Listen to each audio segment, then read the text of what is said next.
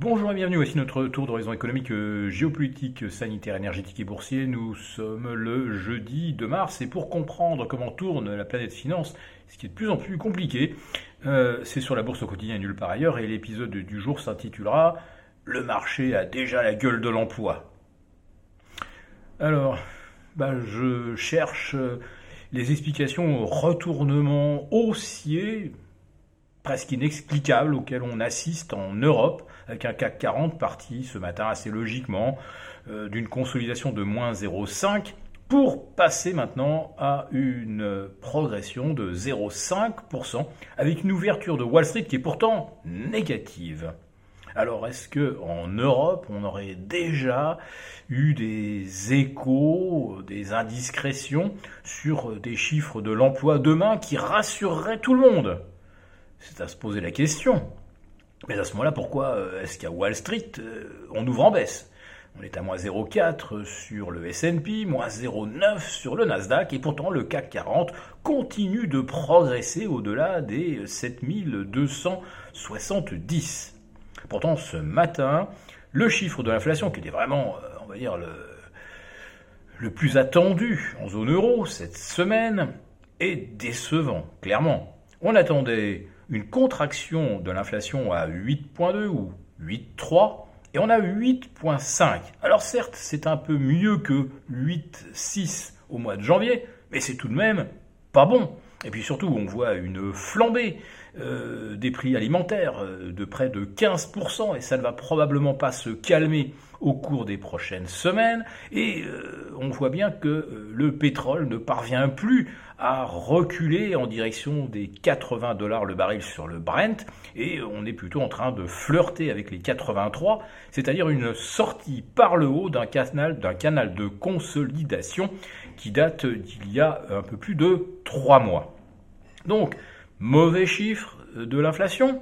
Alors, hier, euh, on avait vu l'euro regagner du terrain face au dollar. Ah, ça pouvait expliquer un appétit pour les euh, valeurs côté justement en euros. Et aujourd'hui, eh ben, l'euro repère ce qu'il a gagné la veille, c'est-à-dire moins 0,5%, et on revient à 1,06. Donc, euh, l'explication mécanique d'une hausse des actions liée à une progression symétrique de la monnaie unique, bah, ça ne tient pas. Donc, on cherche. Alors, on regarde du côté des marchés obligataires, peut-être y a-t-il enfin une bonne surprise les taux se détendent-ils? Mais pas du tout. C'est même tout l'inverse, avec de nouveaux plus hauts annuels, avec euh, des OAT qui affichent maintenant 3,22%.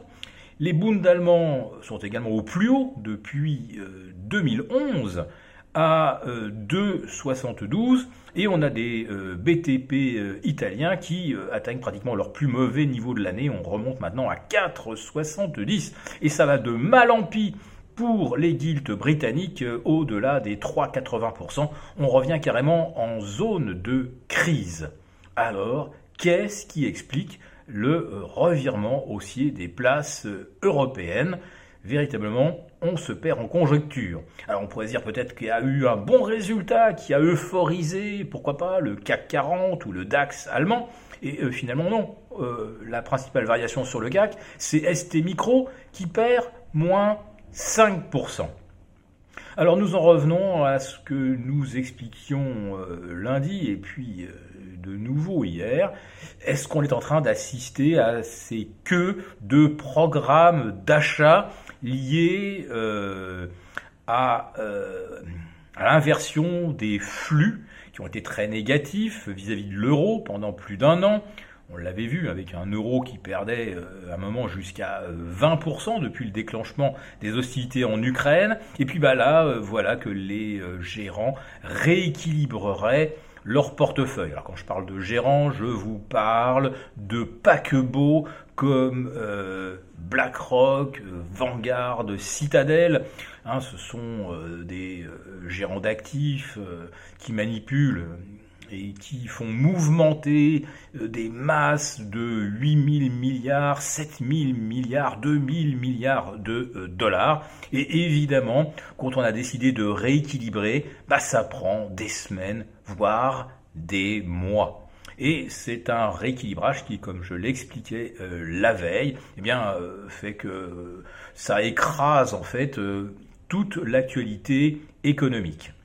Donc, quasiment aucun bon chiffre à se mettre sous la dent. Et on vient de découvrir aux États-Unis que la productivité qui avait été annoncée à 3% en euh, première estimation ne serait finalement que de 1,7% parce que les salaires horaires auraient progressé beaucoup plus qu'anticipé et euh, ça serait de l'ordre de 4,9% en rythme annuel, ce qui là encore ne peut que conduire les banques centrales à maintenir leur discours faucon et euh, à poursuivre leur euh, resserrement du loyer de l'argent. D'ailleurs, je précise que maintenant, l'anticipation de taux à 5,75 aux États-Unis, elle est majoritaire et qu'on est maintenant euh, probablement entre 3,75 et 4 en Europe. Et euh, pour nos OAT, nous avons maintenant euh, un, un, an qui atteint les 3,25% et on est maintenant à 3,60 pour des emprunts sur 20 ans. Donc véritablement, à part la mécanique des flux, euh, la hausse des marchés aujourd'hui est à la limite de l'explicable et euh, je ne suis même pas sûr que les chiffres de l'emploi demain nous permettent de dire rétrospectivement Ah bah oui, il y en a qui avaient bien flairé le coup. Si cette vidéo vous a plu, n'hésitez pas à nous mettre un pouce. Et rendez-vous demain avec les abonnés des affranchis pour notre live.